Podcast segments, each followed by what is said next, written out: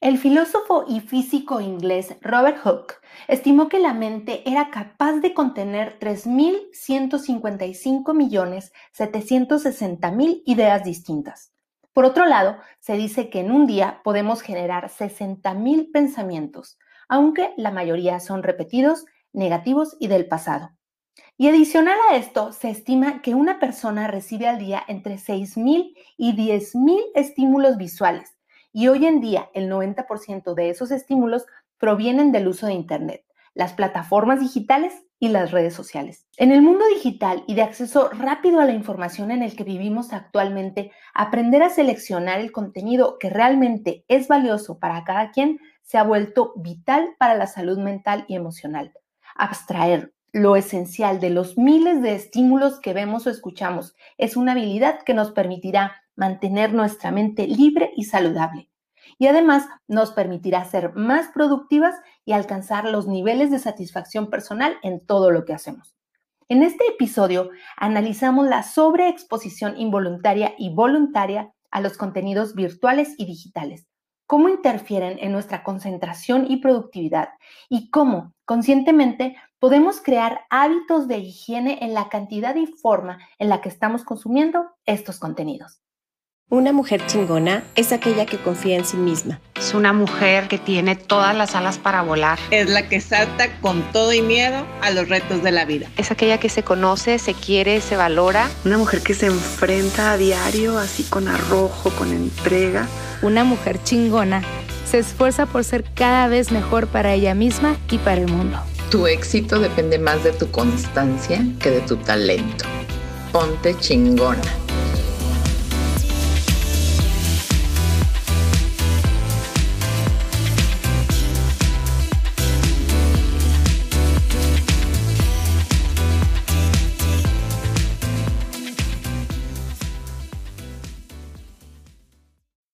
Hola, yo soy Vanessa y esto es Mujeres Chingonas, el podcast de Woman Wow. En este espacio compartimos historias, ideas, herramientas y reflexiones para impulsarnos e inspirarnos a trabajar por todo aquello que soñamos ser y convertirnos en la versión más chingona de nosotras mismas.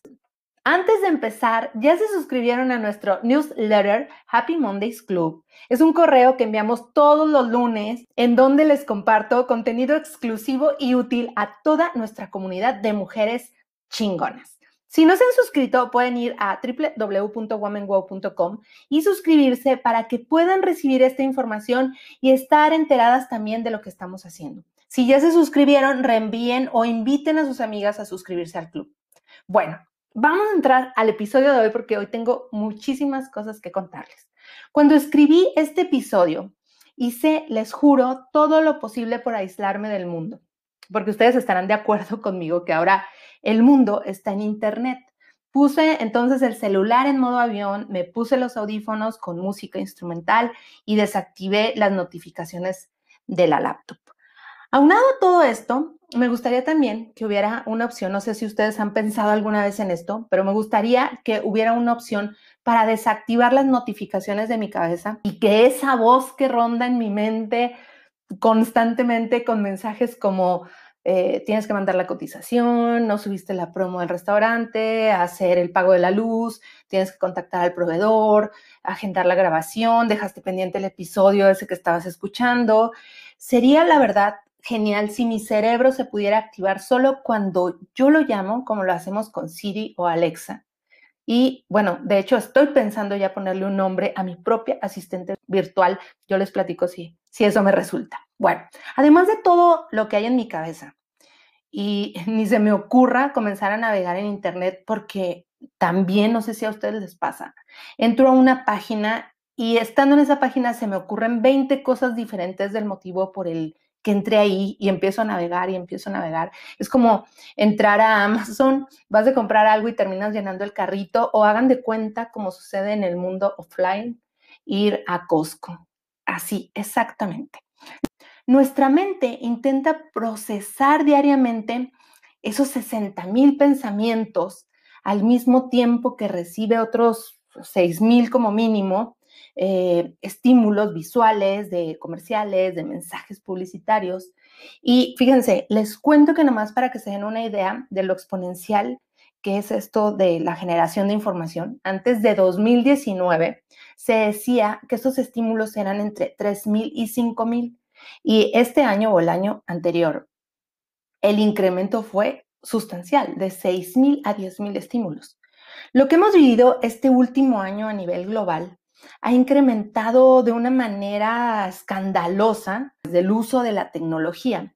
Fíjense, algunos estudios indican que el incremento es de 300%, otros hablan del 700%, otros hablan del 1000%, depende pues del sector y, y de la, y, del uso que se le dé al Internet. Total que no hay hasta el momento una cifra global exacta, ya que los números siguen moviéndose eh, constantemente y en todas las actividades económicas, home office, homeschooling, todo lo que son plataformas de educación, MOOC, e-commerce, consultas online, eh, e-retail, e-delivery, social media, plataformas para reuniones, streaming, e-books, podcast, un salto cuántico en el uso de la tecnología y el consumo del contenido en la red se ha incrementado de forma increíble.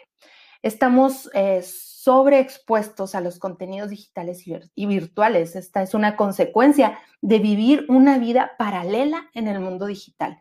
Incluso yo les puedo asegurar, y esas cifras no las encontré, pero les puedo asegurar que quien vive más del 50% de su día en este, digamos, segundo plano de la existencia.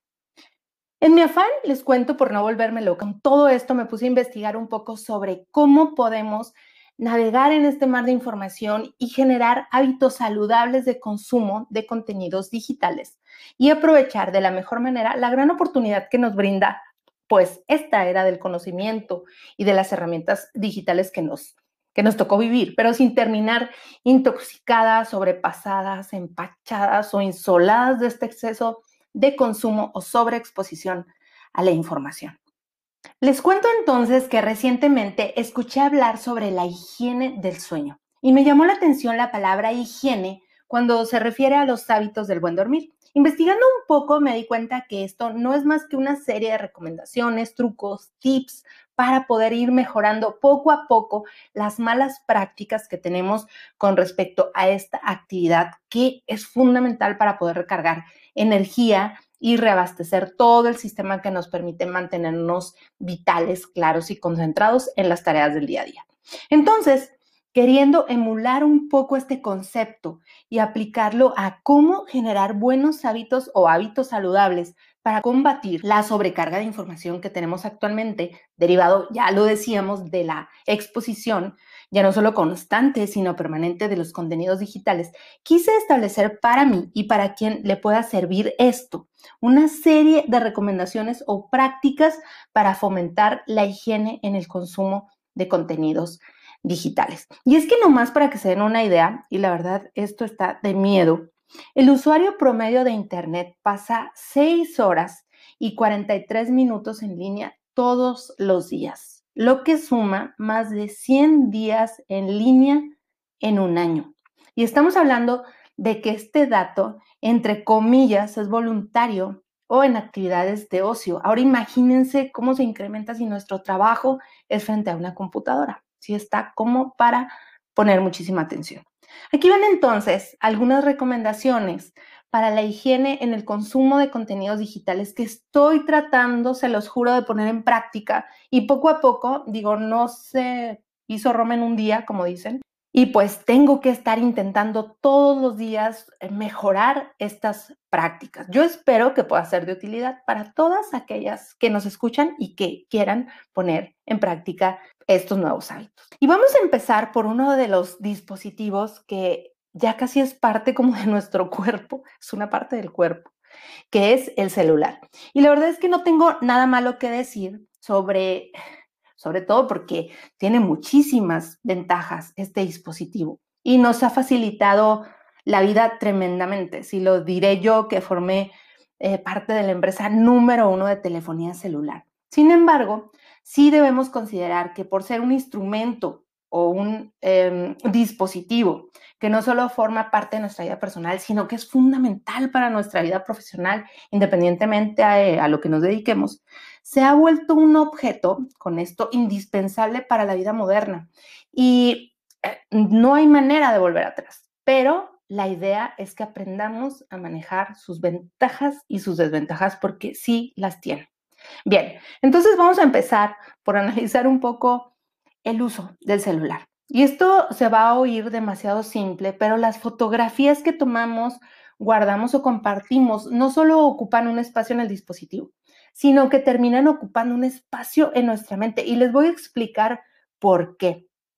Cuando yo intento, por ejemplo, buscar alguna imagen, me puedo tardar horas en encontrarla porque es posible que sucedan lo siguiente. Tengo muchas fotos de una misma cosa o de una situación o de un momento eh, de que no salieron bien, ponte otra vez, esta está oscura, mil de pretextos que puede tener cientos de fotografías de la misma situación o persona. Hay fotos también que solo eran de necesidad inmediata o, que iba a enviar vía WhatsApp. Por ejemplo, una identificación, un documento, una este, imagen, eh, una ilustración, algo que era como muy rápido, de uso en ese momento. Tengo también fotos que se autoguardaron de los cientos de chats.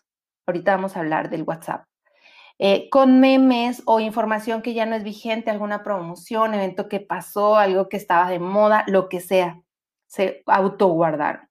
También hay capturas de pantalla que hice como recordatorio o como referencia de páginas o de información que me interesaba en su momento. Andaba buscando un proveedor de algo, eh, le di el screenshot o vi un curso y le di el screenshot o vi una personalidad que me gustó lo que dijo le di el screenshot. Entonces, todo eso termina siendo miles de fotografías en mi teléfono. La mayoría de los dispositivos almacenan por default en carpetas previamente establecidas esta información. Sin embargo, y lo más común es que al paso del tiempo tenga cientos, por no decir miles, como en mi caso, de imágenes, que al querer buscar algo que realmente es relevante, te pierdes en el celular, no solamente pierdes tiempo, eh, pierdes energía en buscar algo que realmente te interesa. Y les digo porque al abrir cualquier imagen, pues no solo abres la imagen, sino abres tu mente para procesar el hecho de para qué tienes esa imagen ahí y eso se traduce en tiempo, energía y sobre todo en gasto mental. Y estoy segura que les ha pasado, abren el teléfono, buscan una foto y ya vieron todas las fotos, si no del carrete, al menos del mes, como para otra vez, no sé, revivir. Y eso es un gasto también de energía.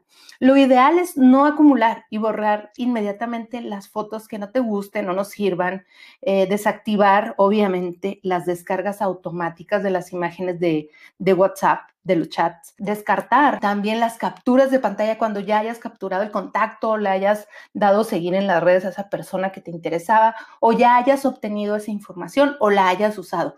También pues desechar las capturas de pantalla. Vamos a hablar ahora de las aplicaciones. De por sí, al adquirir un celular viene precargado con aplicaciones que muy seguramente no vas a usar porque eso es una realidad y les propongo un ejercicio. Revisen todas las aplicaciones nativas y yo estoy segura que de 10 usarán una y eso es con muchísima suerte.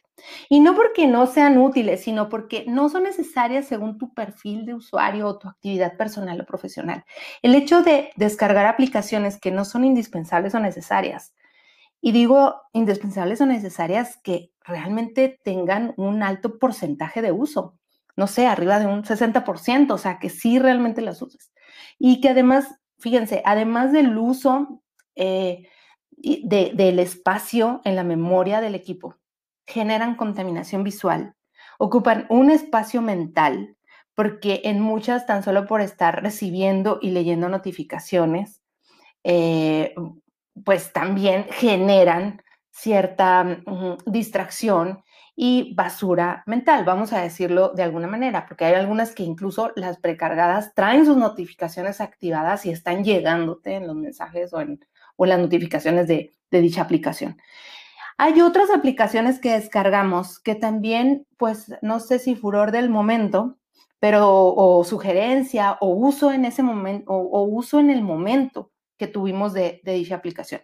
Por ejemplo, en mi caso, yo no soy usuaria ni siquiera en un 20% de Twitter. Sin embargo, tengo la cuenta, descargué la aplicación y ahí está. Nunca entro, se los juro. Y cuando aparecen las notificaciones, solo por curiosidad las leo, obviamente, porque me interrumpen el día, o incluso mm, si leo algo, abro la aplicación. Incluso si no era tema de mi incumbencia, vamos a decirlo así. Si no es posible retirar, en este caso, las aplicaciones nativas, ya lo decíamos, ocultar y desactivar las notificaciones es de muchísima utilidad para no generar exceso de información. Y también eliminar estas de las cuales hablábamos, las que ocasionalmente usamos, eh, pues desinstalarlas y si las vamos a usar, pues las podemos instalar, ¿no? En caso de que tengamos la cuenta. Es como la ropa en el closet. Si no la has usado en 3, 6 o 12 meses, es momento de desecharla. En este caso, si una aplicación no la has usado en este periodo de tiempo y ya tú sabrás qué porcentaje, pues es momento de eliminarla. Bueno, vamos a hablar ahora de una aplicación y de un asunto que estoy segura que va a generar controversia y sé que voy a herir susceptibilidades con esto. Pero el WhatsApp ya de por sí es una aplicación invasiva porque es una herramienta síncrona que exige de alguna manera que estés ahí. Pero los grupos incrementan esta interrupción constante, vamos a decirlo así ya que son verdaderamente un terror y con el riesgo de que me saquen de algunos con esto que voy a decirles, voy a darles algunos tips primero sobre cómo poder eh, pues hacer más eficiente y hacer más saludable el uso de esta aplicación. Primero que nada, cada una de nosotras sabe perfectamente cuáles son nuestros grupos de alta interacción. No vamos a entrar en detalle aquí ni en particularidades ni hablar de, ejemplos porque se nos iría todo el episodio. Pero en el fondo cada quien sabe a cuáles grupos sí le invierte uno tiempo, esfuerzo, comentarios y energía. Por el motivo que sea, sería genial poder anclar en el top del WhatsApp o en un apartado nuestros cinco grupos de alta interacción. Si ven por ahí, de verdad, a Mark Zuckerberg, que finalmente adquirió WhatsApp, mándenle mi sugerencia, porque aquí es lo mismo que con las aplicaciones. Si hace años no entras a un grupo, no tendría caso que te apareciera en el top five, vamos a decirlo de alguna forma. Es la verdad, aunque duela. Y estamos entendiendo esta interacción que pudiera ser como mínimo entrar y leer, aunque no participes mucho. Pero pues bueno, ya estás en el grupo, ¿no?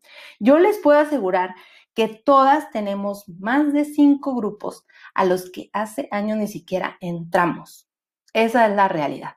En caso de que no quieras salirte de estos grupos por aquello de mantener la cortesía con los miembros de ese grupo, silenciarlos ayuda un poco, al menos evita la distracción auditiva. ¿Sale? Del tema de WhatsApp podríamos hablar muchísimo, pero vamos a centrarnos nada más en este asunto de hacer una depuración a tus grupos.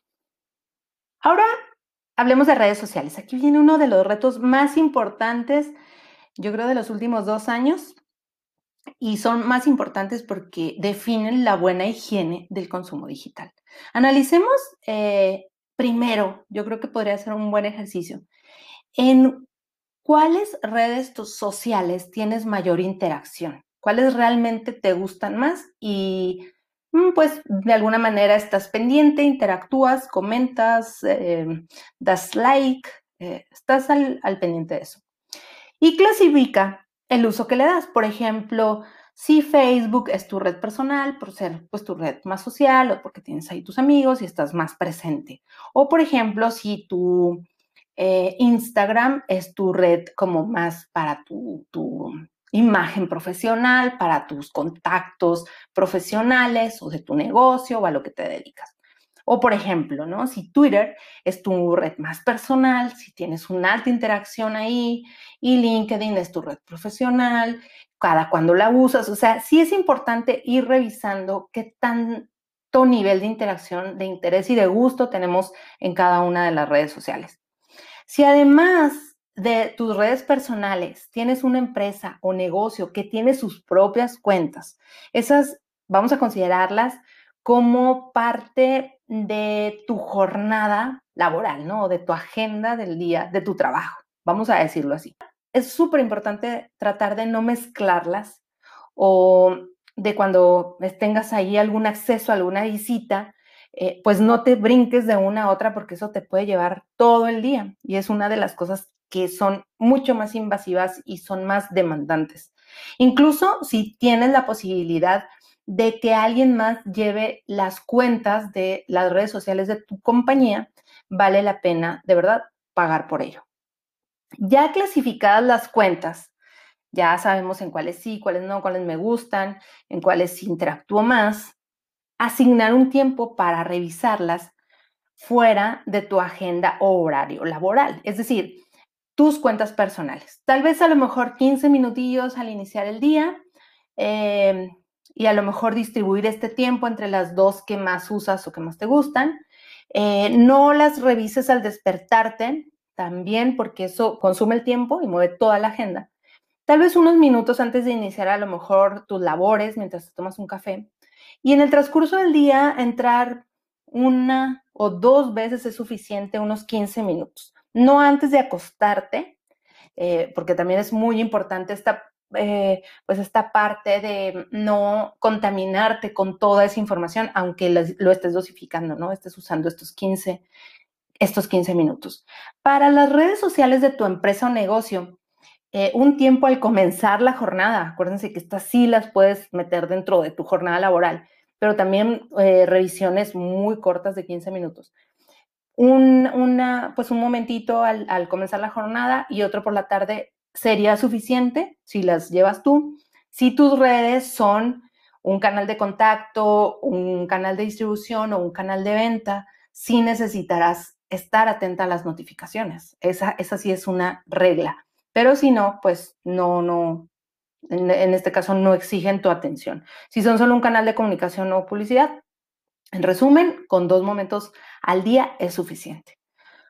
Una de las Mm, desventajas del contenido digital y en específico de las redes sociales es lo que yo denomino salto de curiosidad. Esto del salto de curiosidad es un efecto que se genera cuando estás viendo algo en cualquier red social y eso te lleva a otra cosa y eso a otra cosa y eso a otra y, y a otra y pueden ser conexiones en neurona con las conexiones neuronales infinitas, ¿no? Que si las abres, que si les abres la puerta, pueden llevarte horas o pueden consumirte horas de, tu día sumergido en Internet. Puede ser un anuncio, otra cuenta, una persona, un sitio, te, manda un recurso digital, un podcast, un video, y, y, es un cuento de nunca acabar. En este caso, analiza el grado de importancia que tiene mm, para ti en ese momento dicha información, es decir, ese posible salto de curiosidad. Y si lo amerita, ve al enlace. No hagan más de dos saltos y considéralo también dentro del tiempo que definiste para checar tus redes sociales. Es muy importante pues ser muy rigurosa con esta regla porque te hará aprovechar más y mejor el tiempo que le asignaste a estar en redes sociales. Si no es tan importante ese posible salto de curiosidad, si no es tan importante, copia la URL y mándala a una carpeta de tus notas en, tu teléfono que asignes para cosas interesantes que ver. Evite el screenshot, ya lo decíamos por qué. Alguien podría decir en este momento, pues guárdalo. O sea, yo he guardado tantas cosas y nunca las he vuelto a abrir, que quiere decir que no me importaban tanto, la verdad. O las consumes en el momento, o el hecho de copiar y guardarla, que sí te lleva más trabajo, pero realmente em, pues tú valorarás y vas a considerar si es realmente meritorio o vale la pena acceder o conocer ese contenido. Vamos con la parte muy visual de todo lo que son redes sociales y todo lo visual es tan absorbente que de repente te das cuenta que pasaste demasiado tiempo viendo videos.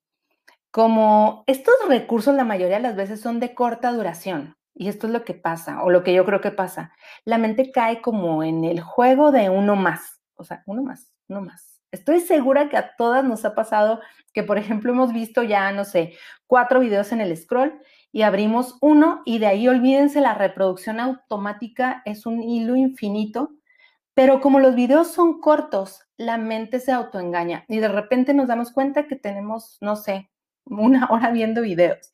Si el tiempo que ya destinaste a tus redes sociales eh, tradicionales, vamos a decirlo así, si, ese tiempo te parece muy poco para incluir un vistazo a estas aplicaciones o te gustan mucho estas aplicaciones, prueba asignando uno de tus, eh, una de tus dos o tres sesiones del día solo a esta red social, o sea, para ver videos. Puede ser una buena idea que sea, pues, la, mm, la sesión, vamos a decir, o el acceso que es posterior a tu jornada laboral, siempre respetando que no sea más de 15 minutos. Igual funciona un poco para relajarte o revisar algún tema de tu interés que, no tenga que ver con tu trabajo, ¿verdad? Y que tampoco te consuma todo el tiempo que deberás dedicarle pues a otras cosas, a tu familia, a cuestiones pues de, de tiempo de calidad en tu casa.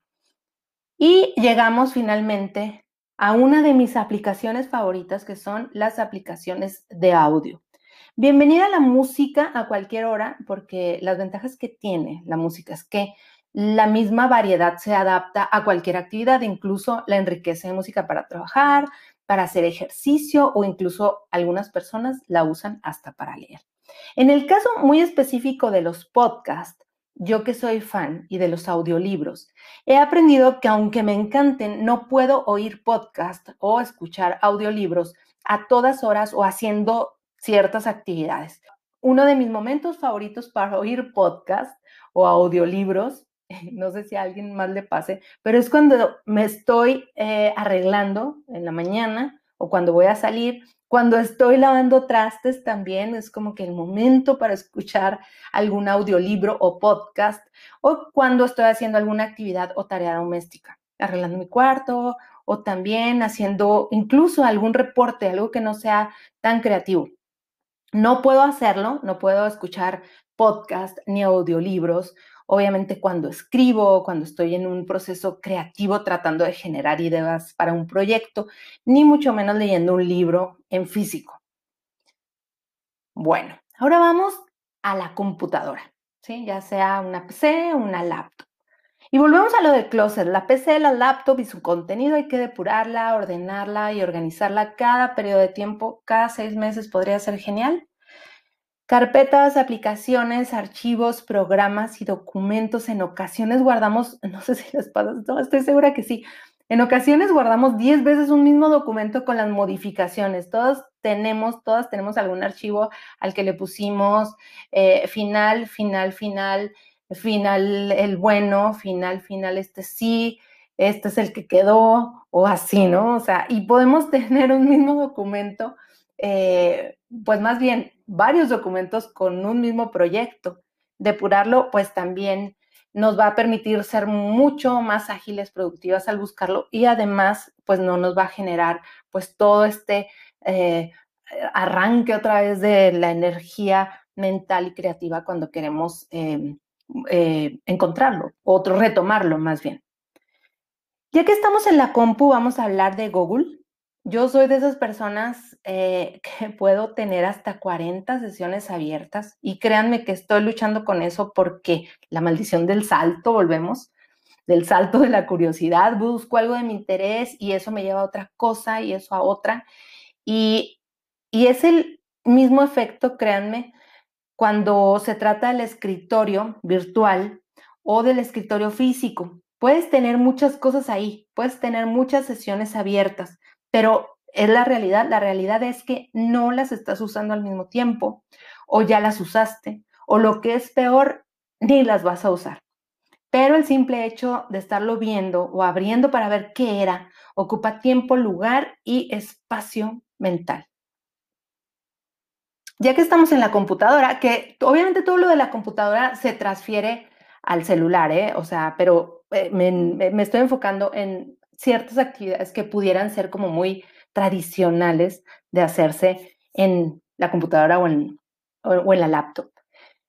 Vamos a hablar ahora del correo. En cierta ocasión conté las cuentas de correo que tenía, entre la del trabajo, proyectos o emprendimientos y mis cuentas personales sumé ocho cuentas de correos. Es imposible darle tiempo, seguimiento y mantenimiento a tantas cuentas de correo. Si, si, si pudiéramos mantener solo un par de cuentas, es decir, la personal y tal vez la de tu trabajo, sería genial. Y en caso de que tengas cuentas de tus negocios o proyectos, delegar la administración a algún colaborador de tu compañía o a la persona que tú asignes porque seguramente esta cuenta tiene una función específica. ¿sí? Seleccionar también dentro de pues, la configuración de, la, de, de tu correo, seleccionar el tipo de contenido que llega a nuestras bandejas. También es importante, la mayoría de las plataformas de correo tienen esta configuración, a lo mejor les falta de posibilidad de que el mismo usuario pues cree su, propia, propia estructura en su correo. Pero sí tienen al menos las básicas en la configuración con el fin de destinar el spam o el contenido publicitario a otra bandeja que no sea la principal. Y bueno, quiero terminar hablando de algo que denominé guerra de medios o dispositivos. Esto es un efecto que tienen los dispositivos por ser los número uno de tu vida, es decir, que sean los dueños de tu atención en todo momento. Yo misma me sorprendí mientras veía una serie, buscaba en la tableta otra serie, tenía mi lap abierta porque estaba mandando unos correos y de vez en cuando le daba una revisada a mi celular por aquello de las redes sociales y las notificaciones. En mi afán por la unitarea, ya ven que yo soy defensora de la unitarea, decidí que solo tendría una pantalla al mismo tiempo. Si estoy en la tele, no voy a ponerme a trabajar en la laptop, ni puedo chocar el cel y tampoco voy a estar en la tableta. Y en caso de que haga una pausa, lo puedo hacer.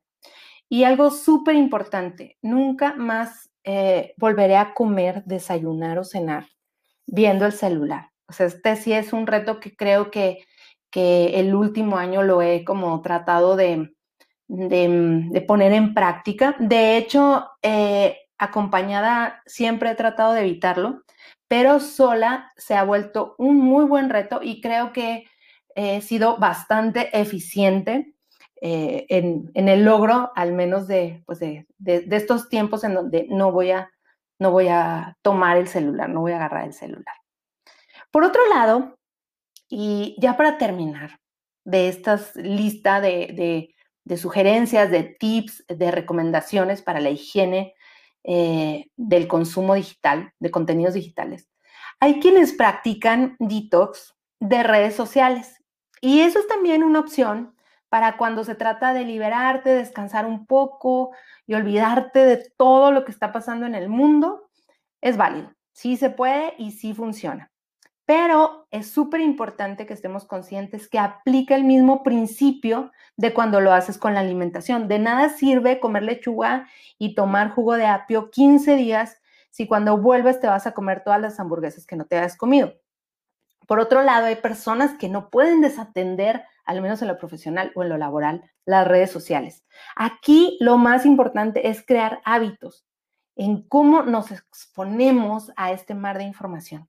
La higiene en el consumo de contenido digital es justamente dosificar de manera ordenada, estructurada, eh, según tus necesidades, tu exposición a la información digital o virtual, independientemente del tipo de contenido que te guste consumir. La nutrición digital, es decir, lo que metes a tu cabeza, es motivo de otro episodio. Aquí estamos hablando de tiempos, cantidades y dosis y cómo gestionarlas. La generación de contenido ha sido exponencial desde que Internet irrumpió en nuestra vida. Y se dice, fíjense, que en algunos años cada minuto se producirá la misma cantidad de información que se generó en todo el 2020, por ejemplo. Por eso es vital, es prioritario para nuestra salud mental y emocional tener una adecuada higiene en el consumo de los contenidos digitales. Y esto incluye la cantidad, como ya lo comentamos hoy, y también la calidad que ya comentaremos en otro episodio. Bueno, este fue el episodio de hoy. Yo espero que lo hayan disfrutado como yo lo disfruté. Recuerden darse una vuelta a www.womanwow.com, wow es con doble O, y suscribirse a nuestro newsletter Happy Mondays Club para que todos los lunes les llegue a su correo contenido exclusivo, ideas, recomendaciones y muchas sorpresas para iniciar con todo el power la semana. Siéntanse libres y felices de compartir el newsletter y de invitar a todas las mujeres que crean que les pueda ser de utilidad lo que compartimos todos los lunes o los martes que llega el newsletter. Estamos llegando, les quiero platicar, casi al final de esta tercera temporada, todavía tenemos ahí dos o tres episodios. No se pierdan lo que sigue. Échenle un vistazo a todos nuestros episodios. Yo estoy segura que ya van a ser casi 50. Yo estoy segura que van a encontrar algún tema o alguna invitada con la que van a conectar o van a encontrar algún tema que pueden compartir también. Por lo pronto, no olviden que todas las semanas hay un nuevo episodio que pueden escuchar en Spotify, Apple Podcast o directamente en www.womanworld.com. Compartan este episodio con alguna mujer, amiga chingona, que creas que le va a ser útil o que le va a gustar lo que, lo que platicamos hoy. Y ponte en contacto conmigo a través de nuestras redes sociales en Facebook o en Instagram o en la página también hay una forma de contacto. Cuéntanos qué andas haciendo, cómo te podemos ayudar o cómo podemos colaborar juntas. Yo soy Vanessa y espero que estés teniendo una excelente semana. Recuerda que si te sientes abrumada por la sobreexposición a los contenidos digitales, la solución está en tus manos.